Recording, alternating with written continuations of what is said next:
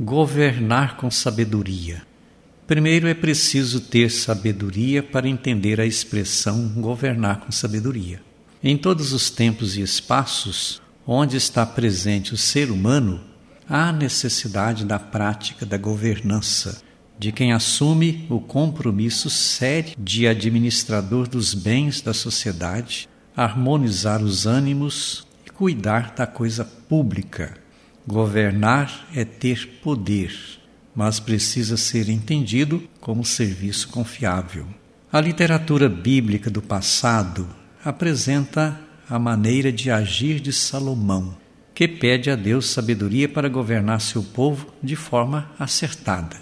O texto valoriza sua atitude ao pedir sabedoria e não riqueza ou vida longa. Acaba que Deus acolhe seu pedido e concede-lhe também riqueza, fama e vida longa, sinal de uma autoridade que tinha um poder vindo realmente pela vontade do Senhor.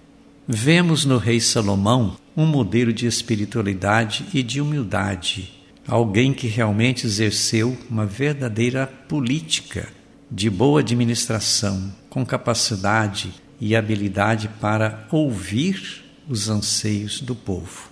Essa prática vem do coração, que não depende de muitos títulos acadêmicos, mas de generosidade e sabedoria divina. Que esse modelo seja seguido pelos nossos governantes. Se a sabedoria vem de dentro do coração, todos podemos ser predestinados ao serviço da governança. Antes de tudo, governar a nós mesmos, que já é um grande desafio.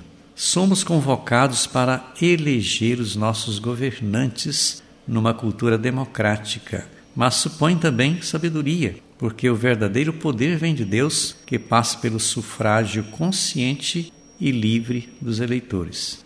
O reino de Deus pode ser entendido como uma pátria a ser reinada e construída, identificado por Jesus como um tesouro a ser bem cuidado.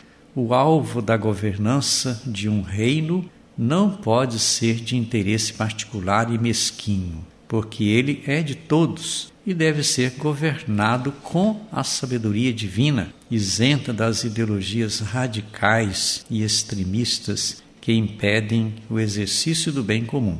Governar com sabedoria é querer mudar a vida das pessoas para uma condição melhor e contar com o envolvimento de todos, sem preferência particular por esse ou aquele grupo.